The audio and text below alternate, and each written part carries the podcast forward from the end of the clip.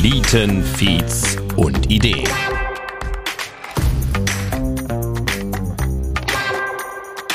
Ein Podcast über die Gründerszene in der Eifel, an der Mosel und der Saar. Mit mir, Christoph Bredemeier. Hallo und willkommen zur Folge Nummer 5 von Flietenfeeds und Ideen. Schön, dass du wieder mit dabei bist. Heute spreche ich mit Peter Sanner von Area 6. Er hat schon mehrfach gegründet, mal mehr, ja, und mal weniger erfolgreich und mittlerweile ist er sehr aktiv unterwegs für die regionale, aber auch die überregionale Gründerszene. Seine Gedanken zu dieser in der Eifel, an der Mosel und der Saar und welche Tipps er für Gründerinnen hat, das hörst du jetzt in dieser Podcast-Folge.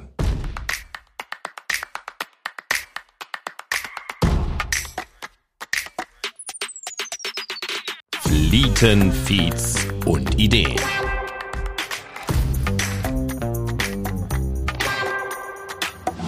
Es wäre wunderbar, wenn du dich einmal kurz selbst vorstellst, ähm, vor allen Dingen einmal erklärst, wer du bist und was du machst. Ja, also Name Peter Sanner ist klar. Ähm, derweil 49 Jahre. Äh, was mache ich? Ich sage immer, ich stelle dumme Fragen auf hohem Niveau und kriege Geld dafür. Das beschreibt so ein bisschen das, was ich schon seit irgendwie ein Gefühl drei Jahrzehnten mache. Also ich beschäftige mich, seit ich irgendwie denken kann, mit IT, mit Computern, habe damit quasi mein Geld verdient, schon in jungen Jahren vor dem Abitur. Ähm, mache jetzt aber im Kern halt eben eigentlich zwei Dinge und das eine ist ähm, Innovationsprojekte für Firmen aus unterschiedlichen Branchen. Also das ist, mhm. ähm, meine Beispiele sind immer eine Betrugserkennung für eine Krankenkasse ist da genauso dabei wie optimierte Ersatzteilprozesse oder irgendein Logistikthema. Also immer dann, wenn jemand denkt, das müsste irgendwie gerade mit IT-Unterstützung besser gehen, wir wissen aber nicht wie, nicht welche Technologie, dann kommen wir da zum Einsatz. Und ähm, der zweite Bereich ist so in der Regel Business Development ähm, extern als Interimsposition in Unternehmen. Ne, wir Deutsche mhm. sind ja gut äh, als Ingenieure, äh, verkaufen aber halt eben immer sehr immer noch sehr, sehr stark aus dem Bereich der Technologie raus. Hey, guck, ist eine total tolle Technologie. Vielleicht hast du ein Problem, wofür dass du das einsetzen kannst. Ja, und da helfen wir halt einfach äh, Unternehmen, die coole Lösungen haben, zugegebenermaßen, äh, die halt aber einfach nicht von der Produktseite, von der Anwendungsseite, was löse ich damit eigentlich mhm. für ein Problem, eben beim Kunden nicht platziert bekommen. Mhm. Früher haben wir das sehr, sehr operativ gemacht, also so klassisch mit Cold Calling und allem Pipapo. Heute machen wir das halt eher auf einer Interimsmanagement- äh, und strategischen Ebene. Man hört jetzt ja schon, schon raus, ähm, du bist kein Gründer mehr. Du zählst eher schon zu den gestandenen Unternehmern, oder? Keine Ahnung, also irgendwie, äh, das ist immer so eine schwierige Definition, Gründer wer oder was ist ein Gründer wer oder was ist ein Startup. Ähm, ich, ich finde, das ist manchmal so ein bisschen müßig zu sagen, ähm, mhm. ist aber, glaube ich, auch so eine deutsche Angewohnheit. Wir parametrisieren das jetzt mal. Ne? Mhm. Äh, Gründer ist man im Alter von bis, also ich meine, 49, ich kann jetzt morgen eine Firma gründen, dann bin ich auch wieder Gründer.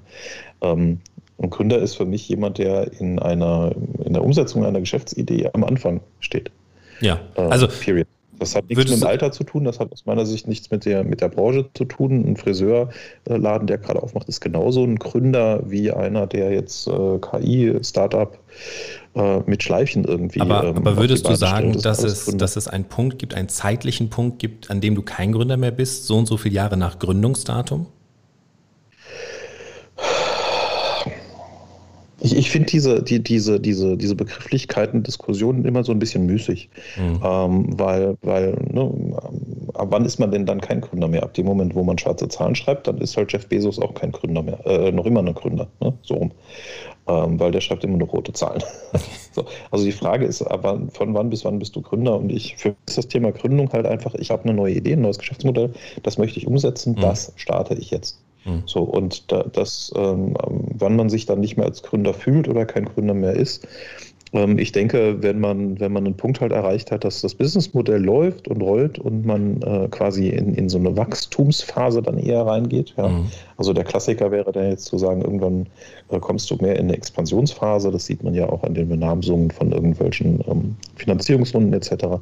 Dann ist man vielleicht so aus dem Gründungsstatus raus, aber jetzt guckst du dir halt schnell wachsende Startups an, ne, die ja. relativ früh, relativ weit expandieren und relativ viel Geld bekommen, dann funktioniert diese Definition auch nicht mehr. Aber ich, ich würde sagen, ich fühle mich weiterhin irgendwie als Gründer. Ne? Ich habe halt mhm. vielleicht schon ein paar Sachen gegründet, irgendwie an die Wand gefahren und wieder zumachen müssen.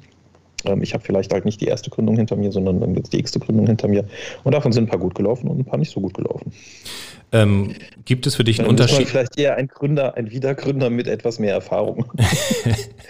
Sagt man dann nicht Seriengründer? Ach, das ist so ein, äh, ja, kannst du natürlich auch sagen, aber das ist so, was, wenn ich reinschreiben muss, dass ich ein Seriengründer bin, irgendwo in ein Profil, ich weiß ja. es nicht, das ist mir zu prätentiös. Hm. Gibt es für dich einen Unterschied Start, zwischen Startup und Gründung? Naja, das Startup ist quasi die organisatorische äh, Einheit, ja. Das ist jetzt halt irgendwie die mhm. GmbH, die, die, Firma, die du gegründet hast, irgendwie, ne? So. Das ist halt die Entität, die jetzt unabhängig von der Person des Gründers irgendwie ist. Ne? Mhm. Also würdest du also, sagen, auch ein Friseursalon ist ein Startup? Ja, also diese Definition Startup irgendwie, die ist halt einfach ähm, im, im, allgemeinen Verständnis jetzt ähm, sehr Technologie geprägt, ne? weil ja, dieser Begriff ja. ist Englisch, der kommt aus dem Silicon Valley, das waren halt alles Technologiegründungen und mit dem Begriff Startup hast du halt äh, dieses fremdfinanziert, irgendwie viel Geld. Ähm, mhm. Also man hat es geschafft, wenn man irgendwie die erste zweistellige Millionen Finanzierungsrunde durch hat. Ne? Mhm. Das ist so, so, so der Nimbus, der über diesem Begriff Startup irgendwie steht, finde ich. Und das finde ich halt ein bisschen unglücklich. Ja? Also äh, mhm aus meiner Brille ist halt auch eine Friseurgründung oder sonst irgendwas ein Startup, weil du hast dieselben Themen, die du lösen musst. Ne? Du musst ein passendes Produkt haben für einen Markt, äh, den musst du erreichen können. Da musst du einen guten Service liefern, da musst du, da, da musst du, du musst deine Finanzen in Ordnung haben, du musst deine Mitarbeiter in Ordnung haben. Und das trifft für den Friseur genauso wie für das mhm. Banken-Startup zu in gewisser Weise. Und äh, deshalb ist die Art und Weise, wie man dieses Startup gründet und was man dann tun muss, die ist mit Sicherheit unterschiedlich, aber man hat sehr, sehr viele, äh, sehr, sehr viele Ähnlichkeiten in den Dingen, auf die man halt eben achten muss. Wenn man, wenn man sich die Definition im Internet anschaut, dann heißt es immer, Startup hat eine innovative äh, Geschäftsidee oder ist in einem Bereich innovativ, verdrängt eine, eine konservative, traditionelle Lösung. Ähm, ja, das ist das, was ich ja eben meinte, so ein bisschen konnotiert ist es aus dem Englischen, aus dieser Ecke, wo mhm. man, wo es halt äh, als erstes so genannt wurde und dadurch trägt sich in dieser Begrifflichkeit das halt irgendwie mit. Und das ist von der Definition und der Benutzung dieses Griffes durchaus auch legitim. Ne? Also in der Allgemeinheit wird das so benutzt, nur die Frage war, sehe ich dann einen Unterschied ja. halt irgendwie? Ähm, ich sehe, wie der genutzt wird. Das ist auch d'accord. Ich sage nicht, dass das so falsch ist, aber ich sage halt im Prinzip ist auch die Friseurgründung halt irgendwo ein Startup. Du hast dieselben Themen, die du lösen musst. Mhm. Wie ist deine Verbindung zur Gründerszene? Wir haben jetzt schon viel über die Definition gesprochen. Was ist dein, äh, was, was, was machst du in der Gründerszene? Naja, ich habe halt irgendwie meine Gründerszene irgendwie neben dem Abitur halt selber irgendwie gegründet. Also irgendwie bin mhm. ich halt, ich sage nicht, ich habe die Bastelgene vom Vater geerbt und die Labergene von der Mutter. Ja? So, und damit habe ich halt irgendwie, ähm, so langfristig bin ich in diesem erklärungsbedürftigen Technologiebereich irgendwie dann mhm. äh, immer angehaftet geblieben. Aber ich habe halt früher halt auch ne, zusammengebaut und äh, früher nennt man das dann Kistenschieber gemacht. Ähm, was habe ich mit der Gründerszene jetzt irgendwie zu tun? Ähm, du weißt, ich bin beim Bundesverband Deutsche Startups irgendwie mit am Start. Mhm. Das jetzt schon seit vielen Jahren. Äh, wir haben das damals aus einer Truppe äh, aus der Entrepreneurs Organization heraus eigentlich mit angeschoben. Das war maßgeblich ja der, der Florian Nöll und der Sascha Schubert vor sechs, sieben Jahren, aber auch die Stefanie Render aus Wiesbaden und meine Wenigkeit. Wir haben dann damals äh, relativ früh gesagt, hey, coole Sache, da wollen wir mit unterstützen und helfen und versuchen da halt mit anzuschieben. Ähm, weil das Thema Repräsentanz von Startups ähm, in der Politik gerade vor sechs, sieben, acht Jahren, als wir angefangen haben, mhm ja nur so unter ferner Liefen waren und das Ziel da halt schon war, einfach mal ein bisschen mehr Masse zu generieren, damit man mit dieser Masse dann halt irgendwann auf lange Sicht halt eben auch ein bisschen, bisschen mehr Einfluss generieren kann. Also das, was so der VDA, VDI und ne, die ganzen Verbände, ja. die es gibt, halt seit ein paar Jahrzehnten irgendwie machen, da gab es halt überhaupt nichts auf der Startup-Seite und das haben wir versucht mit dem BVDS, mit dem Bundesverband Deutsche Startups auf die Beine zu stellen. Ähm, ansonsten hat das äh, funktioniert? versuche ich die hat das funktioniert. Hat, ich, glaube, der ist jetzt mittlerweile ganz gut gewachsen. Mhm. Wir haben äh, in Berlin auf der, auf der Bundesregierungsebene ganz gute Zugänge, werden da auch mittlerweile regelmäßig zu Themen zumindest mal befragt. Ähm, mhm. Hier und da hört man auf die Meinungen, äh, hier und da eben auch nicht. Ähm, aber vor Corona gab es ja jetzt halt auch regelmäßig entsprechend äh, dann mit dem BMWI zum Beispiel zum äh, organisierte auch Reisen äh, nach Richtung Israel, nach USA, nach China und Co., ähm, um da halt einfach die Brücken auch ein bisschen stärker zu schlagen. Ähm, also ich, ich glaube, das hat in jedem Fall Sinn gemacht und macht auch weiterhin Sinn. Mhm. Ähm, und haben da jetzt auch sozusagen die nächste Generation der, der, der, der Geschäftsführung mit etabliert. Insofern ist der, glaube ich, ganz gut und gesund gewachsen. Ähm, woran wir noch einfach arbeiten müssen, ist einfach die, ähm, die, die Region äh, ja. zu stärken und halt eben auch in den Regionen auf einer Landesebene ähm, schlicht und ergreifend ähm, den, denselben Hebel irgendwie ansetzen zu können. Ähm, das ist eine durchaus härtere Nuss. Ja. Jetzt hat sich hier Rheinland-Pfalz ja gerade durch eine Wahl hm, personell das eine oder andere geändert. Äh, wir mhm. sind mal gespannt, inwiefern man da ähm, einen anderen neuen Hebel ansetzen kann. Aber du hast ja gefragt, irgendwie, was habe ich mit der Gründerszene irgendwie genau. zu tun? Also die BVDS halt irgendwie dann damals mit angeschoben. Das macht auch halt eben super viel Spaß. Ähm, ich darf im Beirat hier von Games Head in Trier sitzen, äh, der mhm. sich ja auch vor einiger Zeit jetzt gegründet hat, um das, was an der Hochschule an, an Ideen und an Startup-Ideen und an Gründungsideen halt entsteht, besser auszugleisen und das halt irgendwie famos macht. Ja. Mhm. Ähm, da läuft jetzt auch gerade parallel ähm, der Hello äh, to AI, Hello, mhm. Hello to AI ähm, Hackathon, der läuft jetzt. Ähm, interessanterweise in, äh, sozusagen gehostet von Saarbrücken mit dem saarländischen Ministerpräsidenten als Schirmherrn. Ich glaube, dazu muss ich da weiter nichts sagen, aber ich finde das toll, dass das so ist. Mhm, ähm, und ja, ich versuche halt einfach, weißt du, meine erste Gründung habe ich richtig mit fettem Anlauf an die Wand gefahren, weil ich einfach nur gearbeitet und nicht strategisch gedacht habe. Ja. Ähm, da ich nicht aus einem Haushalt komme, der Multigründer oder äh, Familienunternehmer oder sonst was, ähm, sondern äh, Vater Techniker, der sich aber auch hochgearbeitet hat, äh, Mutter, die sich halt quasi um den Haushalt gekümmert hat, aber der ich halt schon irgendwo dankbar bin für meine selbstständige Art. Ähm, aber mhm. da war das Thema Gründen und irgendwie, keine Ahnung, bis 18 Jahre und hast dir direkt einen Gewerbeschein geholt. Oho, oho, oho. Da war da so ein bisschen nicht das strategische Denken, sondern ich zeige es euch jetzt mal allen. Mhm. Ich glaube, ich kann auch sagen, dass ich fleißig war, aber ich habe ein paar strategisch falsche Entscheidungen getroffen. Das hat mich Zeit und Geld gekostet, das wieder irgendwie auf die Reihe zu kriegen. Bei der zweiten Gründung äh, war das Risiko dann schon mal ein bisschen besser gemanagt ähm, mhm. die Finanzierung auch besser gemacht, aber trotzdem halt noch viel gelernt, äh, weil das hat dann leider auch nicht funktioniert. Das war eine Kindersicherung fürs Internet. Mhm. Ähm, halt, ja, klopft mir heute noch jeder auf die Schulter, dass das super, äh, super Modell und, und tolle Idee war. Ne? Mhm. Ähm, alle waren begeistert, wir haben Preise bekommen ohne Ende, ne? aber es war halt zu einer politischen Zeit, wo einfach es überhaupt nicht opportun war, dass man dass man irgendwie mit Firmen zusammenarbeitet, gerade mit Startups irgendwie zusammenarbeitet, die sich da antun, das Thema Jugendschutz und Medienrecht irgendwie äh, zu disruptieren. Ja. Mhm. Und da gab es viele Faktoren, die dazu geführt haben, dass wir am Ende des Tages nicht den Markt so erreichen konnten mit einer, mit einer Premium-Abo-Variante, äh, egal wie günstig die war. Mhm. Aber ich habe in der Zeit halt viel gelernt äh, von Leuten wie Jörg Reinbold, der mit den Samba-Brüdern halt mal eBay Deutschland hochgezogen hat und, und andere Dinge, äh, für das ich sehr, sehr dankbar mhm. bin. Aber ja, ich kann dem Jörg Reinbold halt irgendwie jetzt äh, nicht unbedingt einen, Garten, einen Stein in den Garten zurückwerfen. Ja.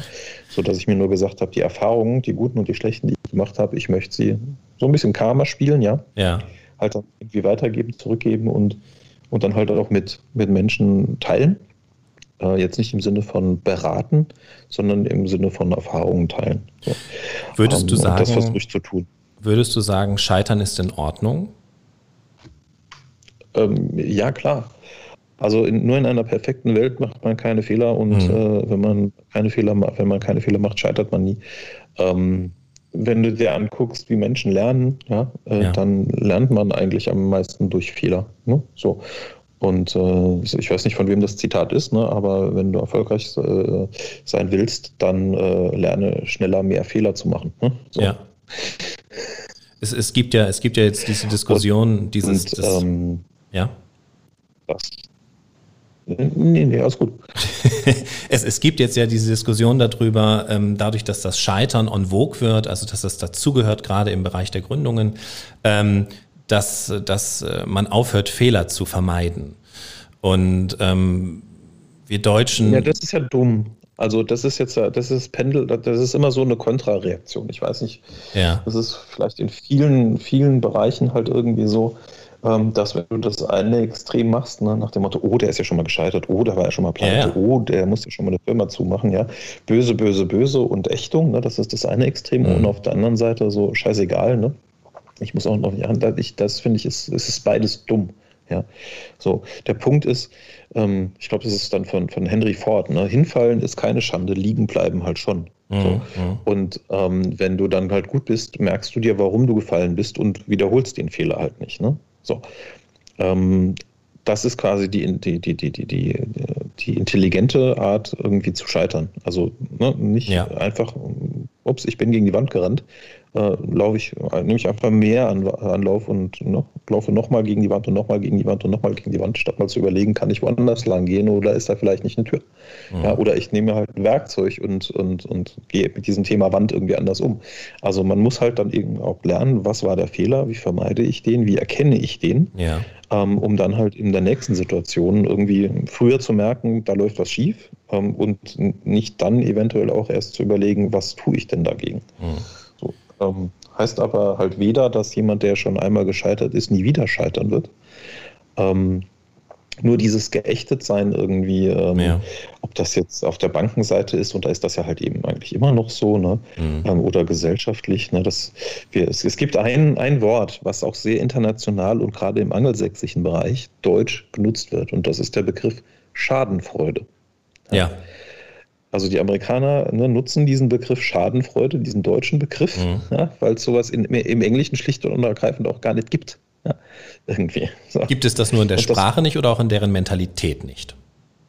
Ähm, ich, die Mentalität, das weiß ich, ich, ich, glaube schon, ja. Also ich glaube schon, dass es diesen Charakterzug des, siehst du mal, dem ist das mhm. schief gegangen, irgendwie. Ähm, ich hatte es gewusst oder wie auch immer. Ich glaube, das gibt es auch bei den Amerikanern oder sonst was. Aber es gibt es, glaube ich, wirklich nicht so richtig als Wort. Und ich finde es halt nur mhm. spannend, dass so ein Wort, ähm, ein deutsches Wort dann halt ähm, an, an, an vielen Ecken einfach halt auch international genutzt wird, weil es auf der anderen Seite auch ein bisschen charakteristisch irgendwie so tatsächlich ist. Mhm. Aber grundsätzlich kann ich ja ähm, auch von den Fehlern anderer lernen, also gerade als Gründer, oder?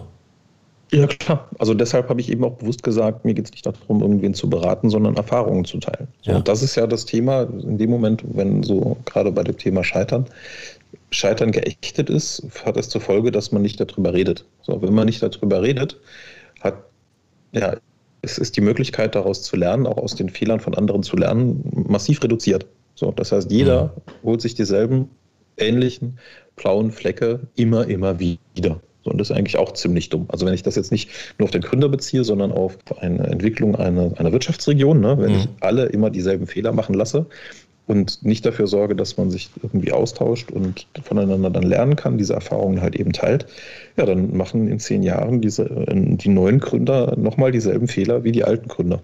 Ja. Und deshalb gehört es aus meiner Sicht halt eben auch dazu, genau ähm, eben einen Erfahrungsaustausch einen Dialog irgendwie äh, hinzukriegen ja. ähm, zwischen Unternehmern generell, äh, aber eben auch äh, zwischen Gründern umso mehr, um, um das halt einfach zu verbessern und zu optimieren. Deshalb halte ich nichts von, wir machen jetzt mal ähm, ein Webinar zum Thema A, B und C und hier trägt mhm. jetzt mhm. irgendjemand was vor und danach ist ähm, ähm, äh, ist ja Feierabend halt irgendwie. Ne? So, ja. Das heißt, man hat irgendwie so ein Förderprogramm aufgesetzt, was eigentlich nur eine Druckbetankung äh, und ein Frontalunterricht in gewisser Weise ist, aber ähm, wirkliche Erfahrung, die Praxis dazu, die ähm, darüber redet ja keiner. Ja. Also es gibt einen Unterschied zwischen einem, ich sage mal das Beispiel, ich glaube, da hatten wir auch schon mal drüber geredet, ob ein, ein Vertrag, den du hast, ja. legal ist hat nichts damit zu tun. Ja, also ne, gibt es den mhm. Rechtsanwalt, lässt den prüfen und der sagt ja, das ist, nix, das ist alles legal. Ja. Das clever ist, den in dieser Form mit den Paragraphen und den Absätzen und den Formulierungen und den Regelungen, die da drin stehen, so zu machen. Ne, weil bestimmte mhm. Regelungen ähm, Verwässerungsschutz, Tragalong, Tagalong, also ne, muss ich mitverkaufen, wenn jemand anders verkaufen will, zu einem gewissen Preis und so weiter und so fort. Ja, wie, wie sowas ausgestaltet ist. Das kann halt clever sein, das zu machen. Das kann aber auch dumm sein, eine entsprechend legale ähm, Thematik in einem Vertrag drin zu haben. Ne? So. Mhm. Und dann hilft es dir halt nicht sagen zu können, ich habe ja, ich hab ja einen Rechtsanwalt drüber schauen lassen. Ja, der schaut drauf, ob das irgendwie rechtens ist. Der sagt dir aber nicht, ist das clever oder nicht clever. Mhm. So, und ob das clever war oder nicht clever war, das zeigt ja dann irgendwann die Zeit. Weil manche Sachen sind nur dann eben nicht clever, wenn du es mit Menschen zu tun hast in deiner Firma oder in deinem Gesellschafterkreis, die irgendwann in einer Situation halt einen bestimmten Passus zu nutzen wissen. Mhm. Ja? Ähm, ohne Rücksicht irgendwie auf, ähm, ja, auf dich als Gründer oder als äh, anderen Gesellschafter. Ähm, und dann ist das halt dumm. Ne? Am Ende des Tages, wenn man das halt vorher nicht gesehen hat.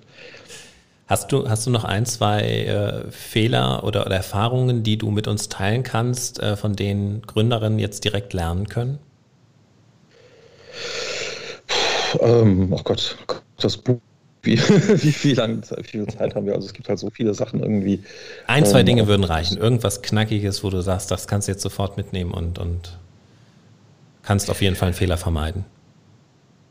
Mm man sollte in dem Moment, also ich glaube, ein, einer der Fehler, die ich in meiner zweiten Gründung halt hatte, war, dass ich, ähm, dass ich mein Bauchgefühl nicht hinterfragt habe. Ja, da gab es halt mhm. einfach Situationen, wo ich sowohl in mensch, menschlichen Situationen als auch in vertraglichen Situationen ähm, mein Bauch mir gesagt hat, hm, aufpasse, ne? Mhm. wie man so schön sagt. Irgendwie, hm. Ähm, und mein Kopf mir dann aber erklärt hat, dass ähm, wahrscheinlich ich nur alleine irgendwie so diesen, diesen, diesen Eindruck jetzt habe und das wahrscheinlich auch, weil ich nicht genug weiß, ähm, aber da sind ja noch andere Gesellschafter und Leute und äh, ne, ein mhm. anderes Umfeld derselben Meinung, also, also wird das schon so richtig sein. Ne? So, und damit hörst du auf, zu ergründen, ähm, was ist eigentlich die Ursache für dieses Bauchgefühl. Ne, so, und das ist jetzt egal, ob das am Team liegt oder ob das Finanzen betrifft oder ein Produkt oder sonst irgendwas. Ja. Ähm, du hörst nur in diesem Moment auf zu ergründen, was ist die Ursache für dieses Gefühl äh, und was ist tatsächlich so der absolute, der eigentliche Hintergrund dazu. Mhm. Du, du rationalisierst dir mehr, dem nicht nachzugehen, als du dir rationalisierst, was ist die Ursache dafür und ähm, hat mein Bauch da irgendwie recht oder Unrecht. Ne? Mhm. Und da, das war, glaube ich, einer, ein, echt meiner, einer meiner größeren Fehler. Ne? Das andere ist, einen Plan zu machen. Also viele Gründer äh, haben so den Eindruck, und da wird man auch sehr hingetrimmt, ne? du musst jetzt einen Businessplan machen ja. äh, und dann diesen Businessplan umsetzen und exekuten. Ja. Äh, und dann quasi ist alles gut. Ähm, ja auch zweite Gründung, das Thema KinCon, was wir gemacht hatten. Wir waren irgendwie anderthalb Jahre Press im Plan, ja, super ja. im Plan. äh, nur eigentlich lief es halt irgendwie ansonsten nicht so wirklich im Plan. Ähm, was, wir, was ich so ein bisschen auch gefühlt habe, aber halt mir dann halt auch erklärt habe, dass das ja vielleicht einfach nur jetzt irgendwie später passiert oder was auch immer.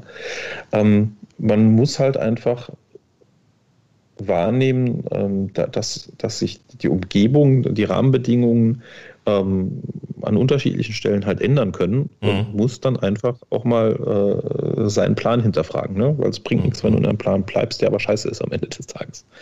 Ja. Also bei uns war das ganz konkret. Ja, wir sind irgendwie mit einer ursprünglichen äh, Finanzierungsplanung von, ich glaube, 350.000 Euro irgendwie durch ja. die Gegend gelaufen ähm, haben dann in diversen Runden, und das ist alles nicht bös gemeint, ja. Also das ist nicht, wir wurden verleitet, also ja, in gewisser Weise schon vielleicht verleitet, ne? Ja. Aber wir wurden quasi überzeugt von äh, Gesellschaftern, von, von, von Banken, von, äh, von Partnern, ja, da, da, muss man mehr Geld irgendwie dafür nehmen und dafür nehmen und da noch jemanden einstellen, der das irgendwie auch organisiert, ne? So, und dann hast du irgendwann die Überzeugung, dass das wohl auch so stimmt, weil wenn da irgend so eine Bank halt irgendwie 250 Beteiligungen hat und die sagt, mhm. man macht das so, dann wird man das wohl so machen. Ne? So. Mhm. Und dann hast du halt nachher einen Plan und ziehst den halt irgendwie auch durch, weil es steht ja im Plan. So. Ähm, da halt einfach wirklich regelmäßig sich selbst hinterfragen und ehrlich zu sich selbst sein, ist das, was ich als Annahme in meinen Plan reingegossen habe, das, wie sich meine, meine Wirklichkeit darstellt, heute, ne, in einem Monat, in zwei mhm. Monaten, in einem halben Jahr. Und wenn das halt eben nicht so ist, ähm, was hat das für eine Konsequenz? Ja. Ne? Ähm, weil so, so eine Excel-Tabelle mit so einem Liquiditätsplanung und so weiter und so fort, die ist halt verdammt geduldig. Ne? Mhm. Der tut es auch nicht weh, wenn die in, in die Farbe rot wechselt. Ähm, aber dir als Gesellschaft, äh, als Gründer äh, tut es halt schon irgendwie nervlich sehr weh, wenn du einfach in der Situation bist, ne? die Kohle geht zu Ende. Ähm, und irgendwelche Gesellschafter fangen jetzt an zu sagen, naja, unsere KPIs, die wir mal definiert haben, Mhm. Ähm, die habt ihr zwar erreicht und eigentlich müsstet ihr jetzt die nächsten Tranchen bekommen, aber so wie sich das gerade entwickelt, glauben wir an dieses oder jenes nicht. Deshalb gibt es die Kohle jetzt erstmal nicht. Müsst ihr auch verstehen. Ne? Mhm. Äh, und so ein Zeugs. Ne? Das heißt, die haben dann halt quasi diese Realität, die ja sehr schlagartig vor Augen geführt. So, und das hätte man halt, hätten wir damals auch vermeiden können, wenn wir gesagt hätten, früher gesagt hätten, Moment, wir sehen hier gerade, dass das, was wir geplant haben, nicht so wirklich irgendwie eintritt. Mhm. So. Und ähm, ein, ein Tipp, ähm, ich kann halt irgendwie jedem Gründer in gewisser Weise nur, nur irgendwie raten, sich ein oder zwei Ankerpunkte außerhalb ähm, des Gründungsteams, ähm, der Gesellschafterstruktur etc. zu suchen, ähm, wo, man, wo man über Dinge mal sprechen kann äh, mit jemandem, der keinen Interessenskonflikt hat, der nicht ähm, ja, psychisch irgendwie äh, da äh, involviert ist, weil irgendwelche Freundschaften bestehen oder keine Ahnung, andere Abhängigkeiten bestehen. Jemand, mit dem du dich einfach mal regelmäßig darüber austauschen kannst, ob man das jetzt Mentor nennt oder äh, wen auch immer. Ne? Mhm ähm, ob das ein guter Freund irgendwie der Familie ist, der, äh, dem, den man schätzt von der Meinung her. Manchmal hilft es einfach echt, jemand externem zu sagen, so läuft es gerade irgendwie. So mhm. fühlt sich das gerade für mich an. Ähm, und eigentlich überlege ich mir gerade, soll ich Tor A, B oder C nehmen. Ne? Ich will noch mhm. nicht gerade das nehmen, wo der Zong hinten dran steht. So, und da hilft es ganz einfach mal, diese externe Perspektive zu haben. Das heißt nicht, dass, dass das das äh, alleinig glückselige äh, Problemlösungsszenario ist. Ne? Ja. Aber es hilft dir einfach mal, dir eventuell auch Fragen von jemandem stellen zu lassen, die du selber in dir trägst, sie, äh, ja, die, dich aber nicht traust, ja. sie dir eigentlich selber zu stellen. Ne? So, und so jemand kann, dir, kann dich so ein bisschen zwingen, dich damit auseinanderzusetzen. Ich glaube, das wäre für, für mich, für uns damals irgendwie auch sehr hilfreich gewesen. Sollte das jemand mit einem unternehmerischen Hintergrund sein? Ist das zwingend? Ähm, jein, ja. ja. So, also ich habe gesagt, so ein, zwei Leute, ne? so viele Sachen, die du als Gründer halt, halt auch hast, ähm, sind nicht unbedingt äh, aufzulösen, rein nur mit einem kaufmännischen oder technischen oder unternehmerischen mhm. Hintergrund. Da hast du halt auch sehr viele Soft-Themen, wo einfach so ein bisschen Gefühl für Männchen und Situationen auch hilft. Ne? Mhm. So. Ähm, also ich glaube, wenn du jemanden hast, mit dem du dich so ein bisschen mehr über dieses ähm, technisch-kaufmännische unterhalten kannst, dann, dann ist das cool. Und wenn du jemanden hast, mhm. mit dem du dich mehr so über, über menschliche Soft-Faktoren, Skills und Situationen unterhalten kannst, dann, also ich finde es sehr, sehr selten die Kombination von beidem. Ähm, aber so die Richtung würde ich mhm. da einfach jedem raten, sich jemanden zu suchen. Ja, aber wenn ich es richtig verstanden habe, es sollte schon eine gewisse persönliche Distanz geben. Also das müß, darf nicht, sollte nicht der engste Freund sein. Das hängt davon ab. Also was ich eben gesagt habe, war jemand, der nicht irgendwie, ähm, ach so, sorry, das habe ich wahrscheinlich ähm, nicht eindeutig formuliert. Ähm, mhm. Ähm, es sollte nicht jemand sein, der freundschaftliche Abhängigkeiten hat, sage ich jetzt mal, äh, zu mhm. den restlichen Team in deiner Firma. Ah, okay, ja. Also in dem Moment, wo du, wo du quasi ähm, in der, in der, du gründest mit potenziell oder häufig mit Freunden, ja, ja. so. Und ähm, damit hast du auf einmal einen Faktor in deiner in unternehmerischen Entscheidung drin. Also ich weiß nicht, ob das bei jedem so ist, es war aber auf jeden Fall bei mir so. Ne? Mhm. Bei meiner zweiten Gründung hatte ich jemanden mit drin als Partner, den ich als Freund betrachtet habe, mit dem ich äh, jahrelang sehr gut ausgekommen bin. Wir hatten sehr viel Spaß zusammen und haben bei dem Thema gesagt, hey, da gründen wir zusammen. So. Das mhm. heißt, du hast ein Gefühl der freundschaftlichen Verbundenheit und das bringt eine andere Art und Weise von Verantwortung und Entscheidungsfindung in Situationen, die eigentlich auf das Unternehmen gerichtet sind, mhm. die du nicht hast, wenn du nicht auf so einer freundschaftlich-emotionalen Ebene quasi eine Bindung fühlst. So. Mhm. Und das führt dazu, dass du potenziell die unternehmerisch notwendigen Entscheidungen nicht triffst. So, weil du einfach so ein Bias, so eine, so eine Voreingenommenheit in deinem Kopf drin hast. So, das hilft dir halt dann nicht, wenn du sagst, ich habe ein geiles Gründerteam und wir sind alles Freunde und wir können über alles reden. Ja, theoretisch ist das so. Und wenn du jetzt extern jemanden hast, der nicht mit deinem Partner auch noch der Best Buddy ist oder sonst irgendwas, ne, sondern mhm. du hast es schon richtig gesagt, eine gewisse Distanz hat ne, mhm. zu, zu, diesem Konstrukt, in dem du dich da drin befindest, dann hilft dir das halt einfach aus einer stärk also aus einer weniger voreingenommenen ähm, Perspektive mal darüber reden zu können mhm. oder Fragen zu bekommen. Ne? Was ist eigentlich mit, warum, was, was ist passiert, was wäre wenn, was denkst du darüber? Ähm, ja, viele Sachen die du dir das eben selbst nicht stellst. Ist es, ist es ein Nachteil, mit Freunden zu gründen? Ähm, nee, äh, glaube ich nicht. Mhm. Wenn du dir bewusst bist, ähm, was das für, ähm, für Konsequenzen halt irgendwie hat. Ne? Und Konsequenzen im Sinne jetzt positiv wie negativ. Ne? Also ähm, für mich, das war halt einer der, der, der heftigsten und persönlich schmerzhaftesten Lernkurven. Ne, mhm. War es halt ganz einfach, ähm, zumindest von meiner Seite aus, da eine sehr hohe Wertigkeit reingesetzt zu haben und, und mir sehr viele Nerven und Sorgen gemacht zu haben über jemanden, den ich als Freund irgendwie betrachtet habe, wo ich dann sehr viel Persönliches hinten an habe stehen lassen, ja, also Familie und, und viele andere Dinge. Ne? Mhm. Ähm, ich dann aber irgendwann erkennen musste, äh, dass äh, das beruht halt nicht irgendwie auf Gegenseitigkeit. Ne? So. Und das hat bei mir nur halt eben dazu geführt gehabt, dass ich Entscheidungen, die notwendig gewesen wären, nicht getroffen habe. Mhm. So, was dazu geführt hat, dass die Firma halt eben nicht so gelaufen ist, wie sie gelaufen ist. Dass wir irgendwie in Plänen gearbeitet haben, ähm, die halt irgendwie scheiße waren. Dass wir nicht die Konsequenz nach irgendwie dreimaligem Versagen irgendwie gezogen haben, äh, die, die wir hätten ziehen müssen bei einer bestimmten Entwicklung. Und, und, und, und, und. Ne? So. Mhm. Ähm, da bist du dann halt in gewisser Weise sehr stark betriebsblind. Wenn du dir dessen aber bewusst bist, und ja, sagen wir mal so, ich war mir dessen damals nicht so ganz bewusst, ja, mhm. mein Magen, mein Bauch in gewisser Weise irgendwie schon. Ne? Ich habe mir halt nur erklärt, dass das irgendwie Bullshit ist, was mein Magen da so in, meine Magengegend irgendwie mhm. mitzuteilen. So, und um das aufzulösen, musst du entweder diese Erfahrung gemacht haben oder du musst in der Lage sein, in den Spiegel zu gucken oder du musst einen Spiegel vorgehalten bekommen. Ja. Ähm, mit Freunden gründen kann eine Top-Sache sein. Ne? Es, es, hat halt, es birgt halt ein paar Gefahren und gegen die muss man sich halt irgendwie eigentlich nur wappnen. Ja. Welche ähm, Fähigkeiten, Eigenschaften sollte eine Gründerin, ein Gründer mitbringen, deiner Meinung nach? Du, also du brauchst schon eine Stressresistenz. Ja, ja. ja ähm, äh, das, äh, da, da, geht, da, also da brauchst du, wie, wie heißt das, da beißt die, die Maus keinen Faden ab irgendwie. Also ja. wenn du wenn du äh, jemand bist, der, ähm, der, der nervös wird, wenn jemand unpünktlich ist oder ähm, wenn mal irgendwie kein Geld auf dem Konto ist oder sonst irgendwie was, dann lass das lieber mit dem Gründen sein. Mhm. Ähm, Zumindest äh, als Gesellschafter irgendwie. Dann geh lieber auf eine Managementfunktion, wo du eingekauft wirst, wo du dann aber sagen kannst, jeden Monat kommt die Kohle, äh, beziehungsweise davon kann ich ausgehen irgendwie. Ähm, also du brauchst eine gewisse Stressresistenz, du brauchst äh, den, den Willen, Probleme zu erkennen und zu lösen zu wollen. Mhm. Ähm, man äh, braucht einen, einen gesunden Optimismus. Ja. Also keinen blinden Optimismus, aber halt eben einen gesunden, einen, einen realistischen.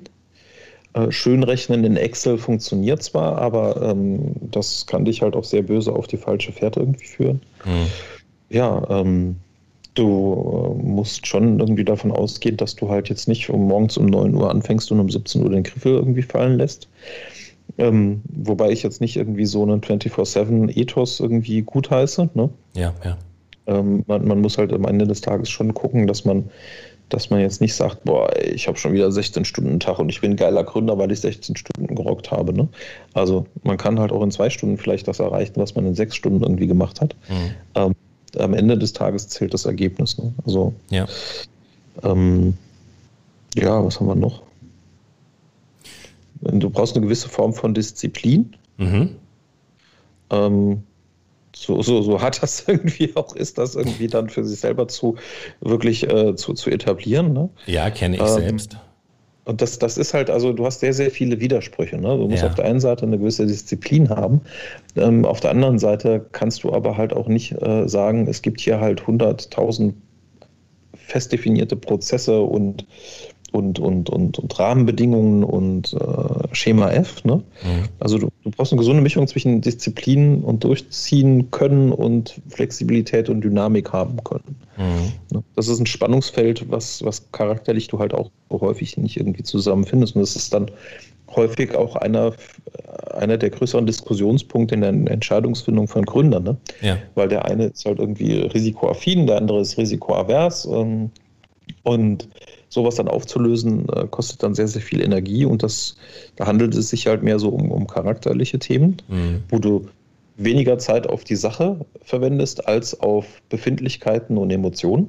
Mhm. Ähm, ja, das macht es dann halt irgendwie schwierig.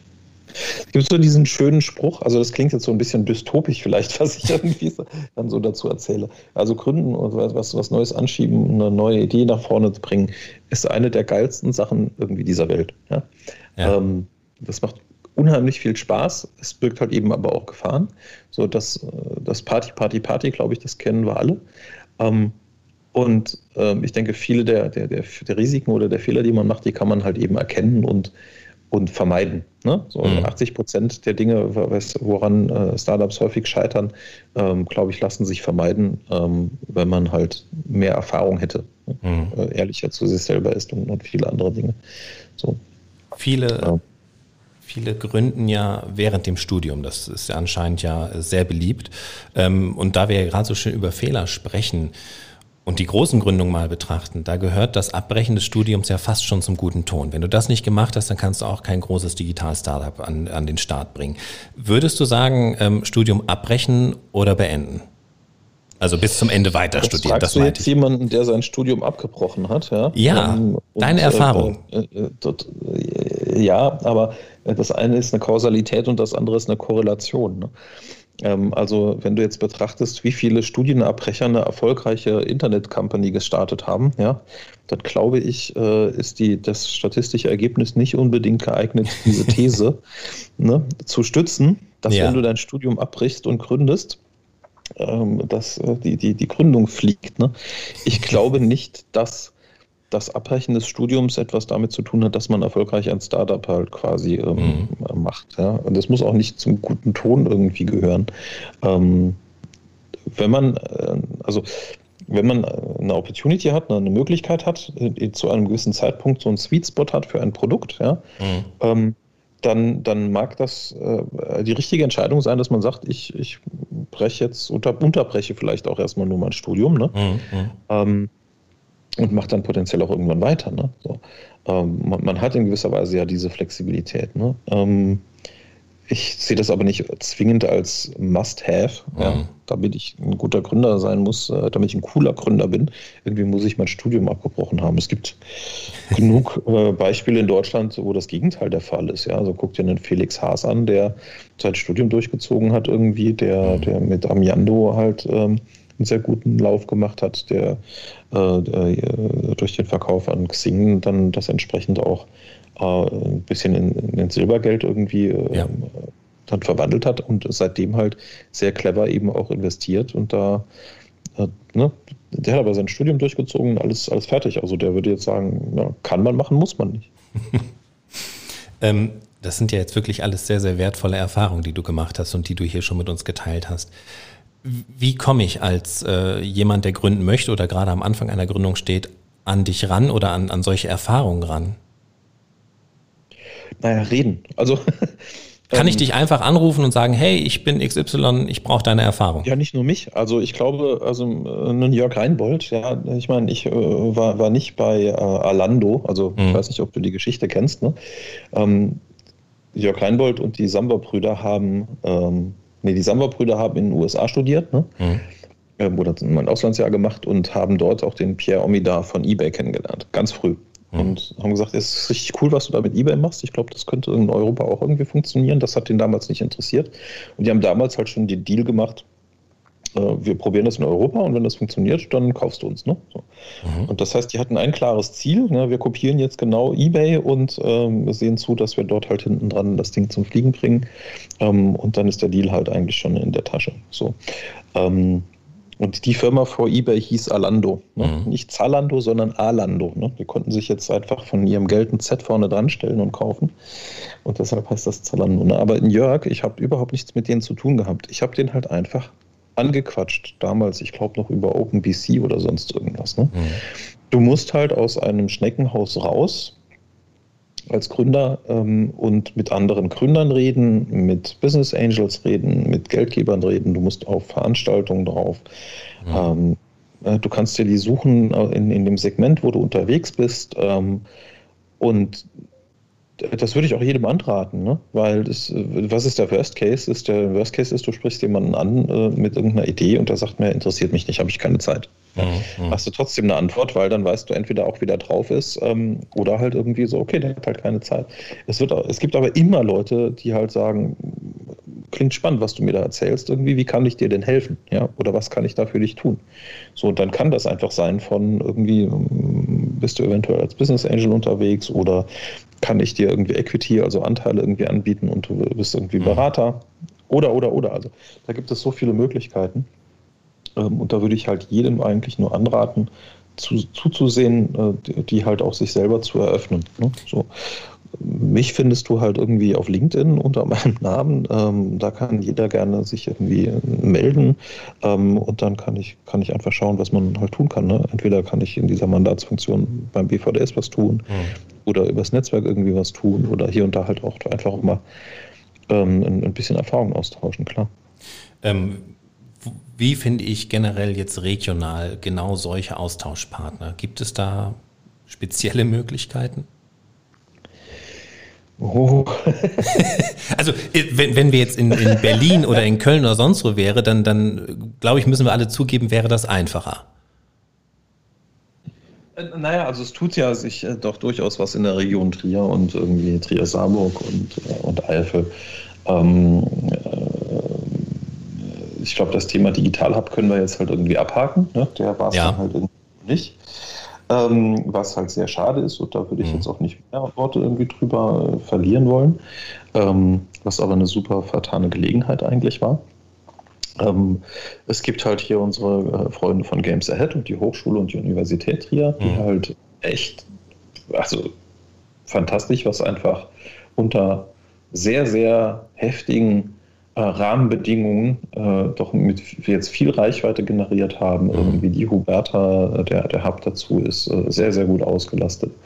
Ähm, gegen alle Widerstände, die halt irgendwie gelaufen sind. Ähm, mhm. da, da ne, brauchen wir jetzt äh, nicht drüber, drüber ja. zu reden, ähm, aber es war halt schon spannend und ähm, ja, also das ist in jedem Fall eine, eine Anlaufstelle, ähm, ähm, wohl eher so aus der Ecke auch Gründer Spirit und, äh, und Co. Ähm, es gibt die, die, üblichen Verdächtigen halt irgendwie wie eine äh, IHK, äh, die man in jedem Fall halt, ähm, wenn man eher so aus der Nicht-Technologie-Ecke kommt, äh, halt auch nutzen sollte, weil da gibt es erstaunliche Dinge, die man da bekommen kann, ob das jetzt so Beratung ist oder Zugänge oder ein paar Mittel.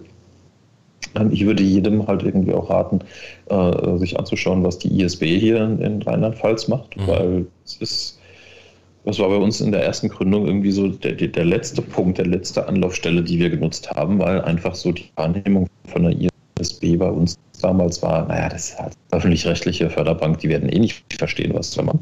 Ja. Sollte man, sollte man mit der ISB äh, reden, äh, wenn es um das Thema Finanzierung geht. Die machen halt aber eben auch einiges an Veranstaltungen durchaus, ne? Mhm. Ähm, was inhaltlich manchmal vielleicht nicht so spektakulär ist, aber dort hat man halt die Möglichkeit, eben auch wiederum das Netzwerk ähm, ähm aufzuspannen. Ne? Mhm. Also ich, ich glaube, es gibt schon äh, viel, viele äh, Gelegenheiten in der Region Trier. Es gibt ein MITL, ähm, es gibt äh, einen Mosel Hub. Ähm, wenn man da ein bisschen recherchiert, ne, kommt ja. man auf, äh, auf, auf, verschiedene Ansprechpartner, die unterschiedliche Segmente irgendwie bedienen. Ne? Haben wir regional eine Gründerszene? Mm, ja, die gibt es, ja. Mhm. Äh, trotz aller Widrigkeiten. ja. Ähm, was, äh, was man halt aber auch sagen muss, ist, äh, dass so die Widrigkeiten, die es in der Region halt einfach gibt, dazu führen, dass, und ich habe das eben halt, also es ist halt eher schon so ein sarkastisches ähm, Schmunzeln, ne? Ja. Äh, AI äh, wird halt irgendwie jetzt, äh, da ist der Schirmherr der saarländische Ministerpräsident. What mhm. the fuck? Ah, Entschuldigung, ja. Also das, das, also das ist toll, dass das läuft und das ist super, dass man das jetzt angeschoben hat. Ne? Mhm. Das ist, ich stelle mir halt nur die Frage, warum muss das so sein? Wir haben so viele Startups, die jetzt schon in Richtung NRW und Baden-Württemberg äh, weggehen, weil einfach dort sinnvolle Gründerförderung gemacht wird mhm. und ähm, erkannt wird, äh, was für ein Paradigmenwechsel da läuft. Also würdest du sagen, wir haben definitiv zu wenig Gründerförderung in unserer Region? Die Art der Gründerförderung ähm, äh, ist, äh, glaube ich, das, äh, das, der, der Knackpunkt. Ja. ja. So, man, man muss da mal was machen, heißt nicht dazu, heißt nicht automatisch, dass da was eben Sinnvolles eben entsteht. So. Mhm. Äh, und ich hatte jetzt verschiedene Diskussionen, ähm, letztens auch so eine Expertenrunde mit dem BMWI, ja, ja. Äh, wo ich halt gesagt habe, wenn ich nur Alibi für Förderprojekte, damit man sagen kann, man tut da ja was irgendwie hat, dann äh, ist die Wahrscheinlichkeit, dass, da, dass das wirklich hilft, halt irgendwie gegen null. Mhm. So. Ähm, und wenn man Gründen, Gründerförderung heißt Kooperation aus meiner Sicht. Ja. Weil Gründer, Gründer, Unternehmensgründung, Unternehmensführung ist, hat einen Lebenszyklus. Irgendwann du fängst das, du hast eine Idee, irgendwann machst du einen Prototypen, du gründ, nimmst irgendwann Geld in die Hand, gründest eine Firma, du kriegst deine ersten Kunden, du musst dann personell erweitern, du musst irgendwann Wachstum machen, national, auf Menge, international, so what. Also du hast einen Lebenszyklus eines Unternehmens.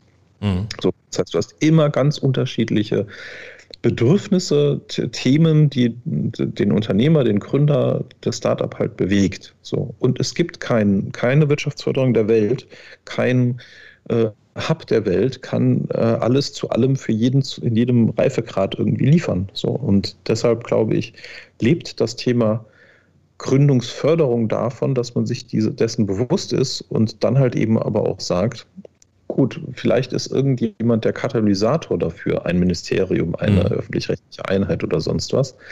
Die muss aber sich bewusst sein, dass man kooperieren muss mit existierenden Angeboten, mit existierenden Netzwerken, mit existierenden Persönlichkeiten oder was auch immer damit man eben einfach diesen, dieses Thema des Lebenszyklus halt auch vernünftig abdecken kann. So. Mhm. Und das vermisse ich halt einfach massiv, äh, sowohl auf kommunaler als auch auf Landesebene und zum Teil halt eben auch auf Bundesebene. Ne? Nur Bundesebene ist halt wirklich so die Gießkanne oben drüber. Ähm, ich sehe, dass da sehr, sehr viel Grassroots passiert. Mhm. Ja, und das finde ich, das finde ich spektakulär. Ne? Ähm, und, und, und wirklich ähm, wirklich bemerkenswert. Ich meine, für mich ist ein Beispiel, ähm, was man nicht in Rheinland-Pfalz äh, und geschweige denn in der Region Trier, äh, Trier-Saarburg irgendwie erkannt hat, ist ähm, äh, Scaffei. Ne? Ja. ja.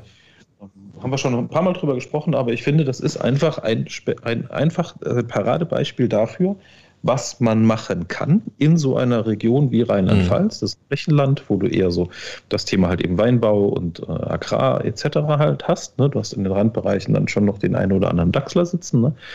Aber wir, wir haben da so eine spezifische Gegebenheit. Wir haben viele Handwerksbetriebe, ähm, viele Spezialisten, ähm, viele, viele Unternehmen, die halt auch irgendwie so über die Grenze gehen und und und mhm. und. So. Ähm, und was Scaffei, die Janet Spanier und ihr Familienbetrieb, ich glaube dritte Generation oder sonst irgendwas, jetzt halt gemacht haben, das ist halt nicht, hey, da gibt es eine Gründerin, die ist eine Frau und die hat gegründet, sondern die haben einen Paradigmenwechsel vollzogen.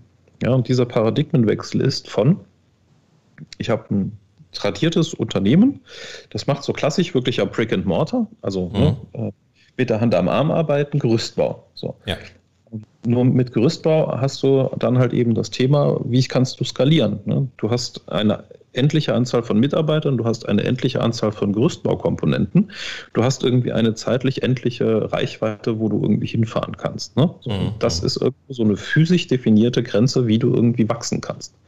So, und du bist in einem Markt, der halt irgendwie einen sehr, sehr hohen Wettbewerbsdruck ähm, halt eben auch hat. So. Und was die Jeanette Spanier und ihr Team halt gemacht haben, waren, was können wir prozesstechnisch, ja, wo sind wir da wirklich gut, von der Wiege bis zur Bahre, also vom Planen mhm. bis hin zum Bauen von so einem Gerüst. Was sind die Prozesse, die man managen muss als Gerüstbauer? Und haben daraus eine digitale Lösung gebaut, die jetzt jeder Gerüstbauer nutzen kann, um besser, schneller, äh, sicherer irgendwie Gerüste zu kalkulieren, aufzubauen ähm, und so weiter und so fort. Ne? So. Ja. Jetzt haben die aber halt eben ein digitales Produkt, was auf Know-how und Prozessen und Prozessqualität basiert, mhm. was sie aber halt quasi eigentlich weltweit jetzt vermarkten können, weil Gerüste werden halt überall irgendwie gebaut. Mhm. Aber zumindest mal in Europa nach den fast selben rechtlichen Rahmenbedingungen und Vorgaben eben auch. So.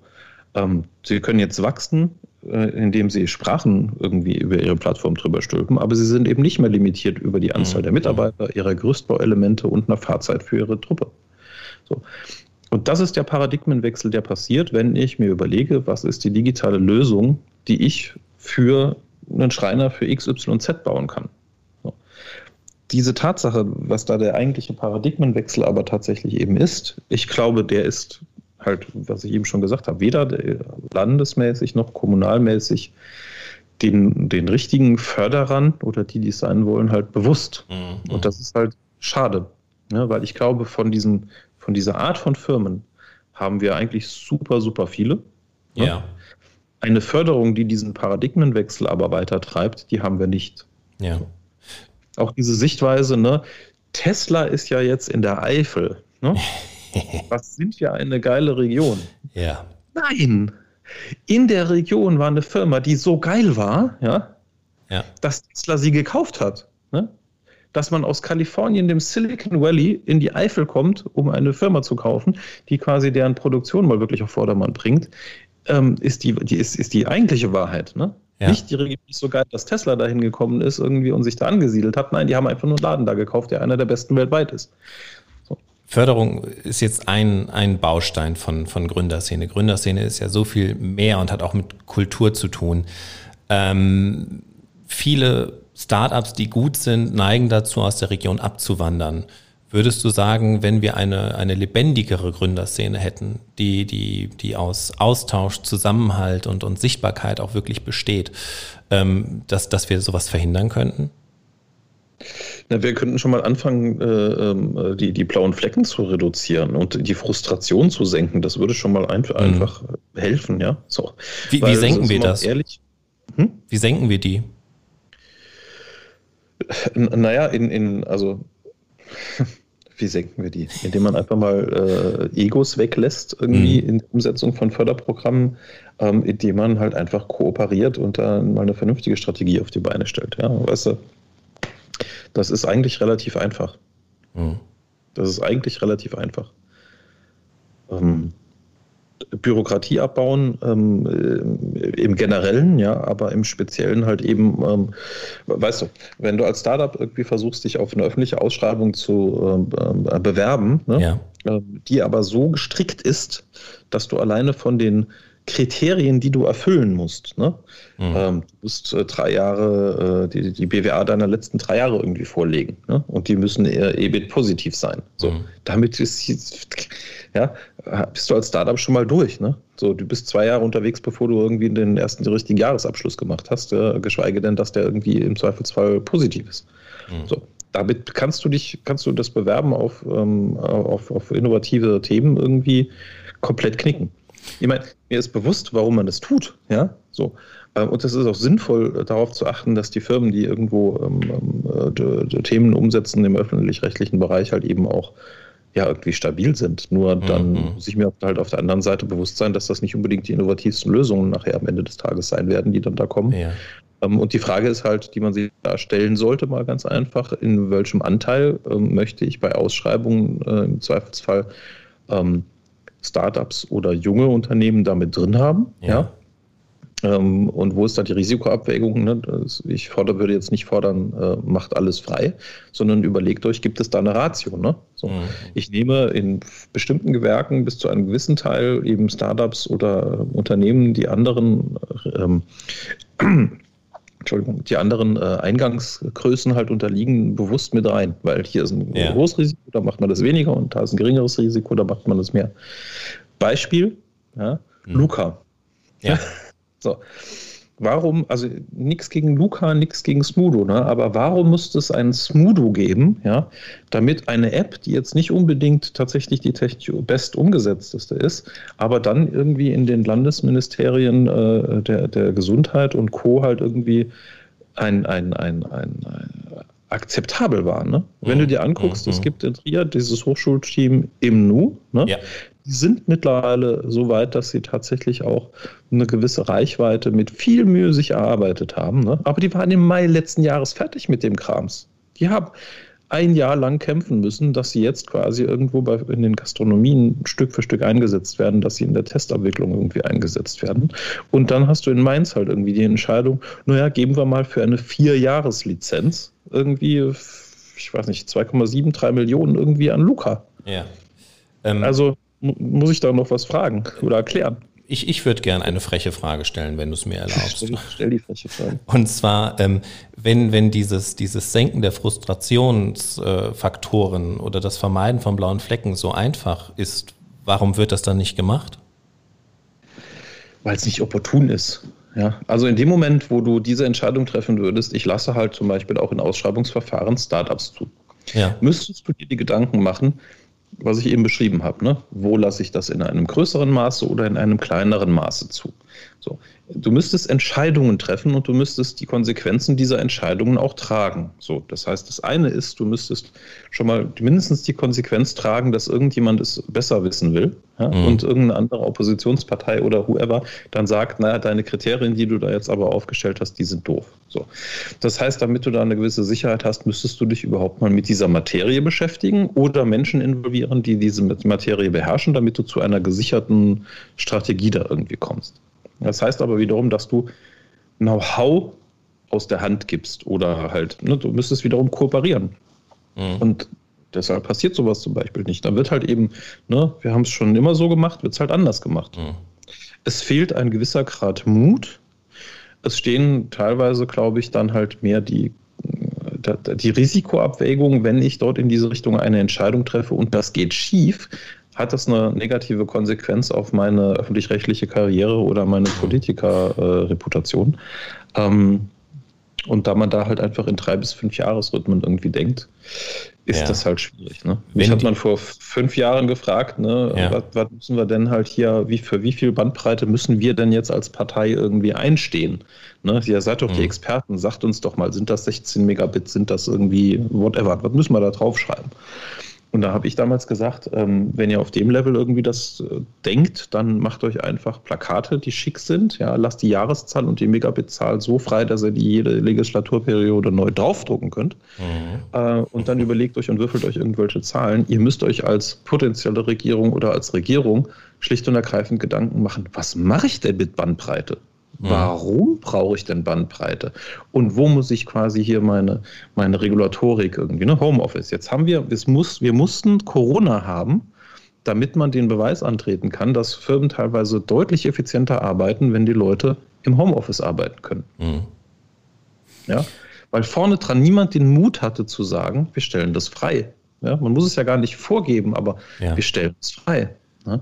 Ähm, wenn, wenn die Institutionellen es nicht sind, die den großen Schub für die regionale Gründerszene bringen, können wir Gründerinnen und Gründer das selber tun? Also am Ende des Tages ist es der einzigste Weg. Ne? Und wenn du dir mhm. jetzt halt eben Games Ahead und andere Themen, METL und Co. anguckst, die sind ja quasi von Unternehmern für Unternehmer gemacht. Also METL gibt es ja schon seit, seit langen Jahren. Ähm, ich glaube, die sind sehr, sehr stark gebootstrapped.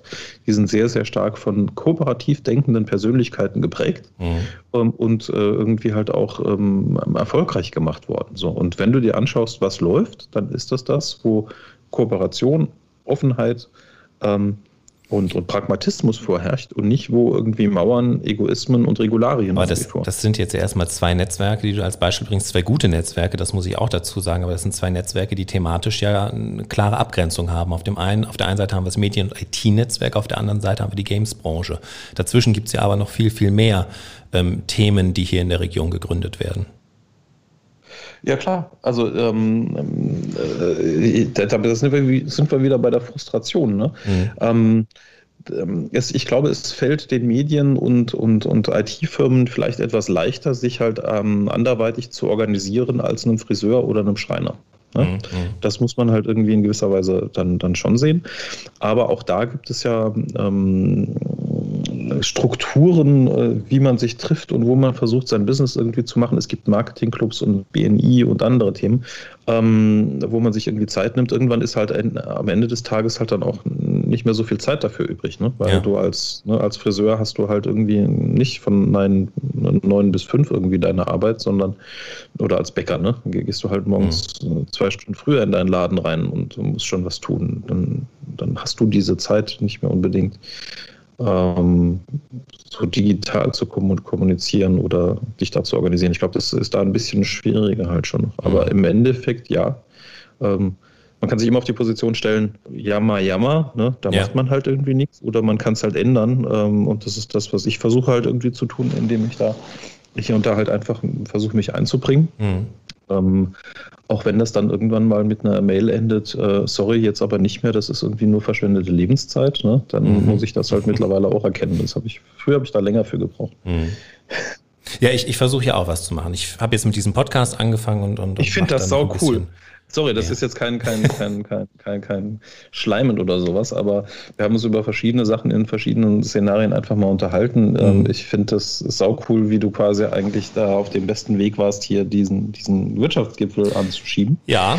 Ähm, ähm, mit, mit, mit, mit, mit wie viel Engagement und, und Idee und, und allem du das halt irgendwie angeschoben hast, ja. Äh, und ich habe da gar keinen Zweifel, dass das halt irgendwie ein richtiger Knaller geworden wäre, wenn halt dieser blöde Virus nicht dazwischen gefunkt hätte. Aber ja, am Ende des Tages ähm, da ist ein Problem und du hast Lösungen dafür gefunden. Ja, genau. Ich meine, es ist jetzt kein, kein, kein Thema darüber, äh, wie, wie es der, äh, äh, ne, what happened uh, to, to Christoph B. ja. Ähm, aber äh, ne, es, es, gibt dich, es gibt diesen, ja. diesen Podcast jetzt. Damit bist du sehr, sehr, äh, sehr, sehr aktiver Katalysator für Ideen und für eine Sichtbarkeit, was Menschen hier irgendwie machen. Äh, und zu mhm. Leuten wie jetzt äh, Friedenfranz, den, den ersten Podcast, glaube ich, ja, ja. habe ich mir mit einem großen Vergnügen irgendwie halt angehört, weil es halt einfach irgendwie ja, verdammte Scheiße, da so ein Imbissstand irgendwie. Ja. Und es hat jeder eine Geschichte zu erzählen, die Total. erstens mal interessant ist und B irgendwie ähm, äh, kann, man, kann man da Ideen rausziehen. Man kann einfach erkennen, verdammte Axt, da geht was. Es ja, geht es, was. Es sind vor es allen Dingen auch, wie du gesagt hast, die Erfahrungen, von denen ich dann einfach auch lernen kann. Die Erfahrung der anderen. Ja, ich, genau. Ich würde äh, zum, zum Schluss gerne noch eine Frage an dich richten. Ähm, es gibt ja viele, die, die zum Gründen woanders hingehen, in die großen Gründerzentren Europas, Deutschlands. Was spricht denn für eine Gründung in unserer wunderbaren kleinen Region? Der Wein, die Landschaft. Nee, also ähm, ich sag mal, Technologiegründung, äh, äh, sind wir ganz ehrlich, wir brauchen Telefon und Internetzugang. Mhm. Fertig. So. Das Thema digitale Nomaden gibt es halt irgendwie äh, nicht grundlos, ne? weil du halt in Bali am Strand genauso dein, dein digitales Startup irgendwie führen kannst wie ähm, irgendwo ähm, auf dem Rohscheider Hof oder äh, in, in Törnich. Ja? So. Mhm. Was spricht dafür? Ähm, es ist, auch wenn es ein Flächenland ist, ähm, wir haben, eine, ich, ich, ich, ich liebe die Gegend hier halt ganz einfach. Ne? Mhm. Äh, fahr mal irgendwo hin, äh, Törnig Leifen, äh, da an die, an die schöne Moselschleife oben auf Zumit. Setz dich da mal irgendwo hin und guck, lass einfach mal deinen Blick schweifen. Es ist wunder, wunderschön. Mhm. Ja? Ähm, wo findest du so, so, solche schönen Landschaften irgendwie? Also, außer es regnet, wie jetzt die letzten paar Wochen irgendwie. Ähm, du hast eine Nähe zu, äh, zu, zu, zu einer kleinen Perle irgendwie in Europa wie Luxemburg. Ne? Mhm. Ähm, du bist halt innerhalb von einer Stunde, anderthalb, äh, bist du in NRW, in, in Baden-Württemberg, in Frankreich, in Hessen. Ähm, ich, ich, ich finde die Region, das ist halbwegs bezahlbar. Ne? Also so ja. Trier ist vielleicht dann halt schon äh, ähm, von Mieten und so weiter dann doch eher ähm, äh, höher und mittlerweile ähm, ja. Durch, ja, durch die Nähe zu Luxemburg schon ein bisschen versaut. Aber wenn du dich an der Mosel halt mal irgendwie umguckst und in den Regionen, du kannst hier halt eigentlich zu etwas anderen Tarifen leben, als du das irgendwie in Stuttgart, München, Hamburg, äh, äh Düsseldorf oder sonst was irgendwie tun kannst. Ne? So. Und ähm, ich glaube nicht, dass es eine zwingende Notwendigkeit gäbe, ne?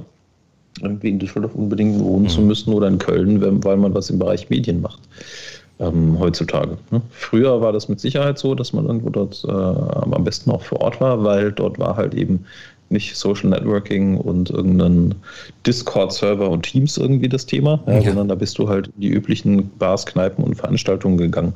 Da war das halt eine Notwendigkeit. Da ist sehr, sehr viel an Notwendigkeiten heutzutage einfach nicht mehr da.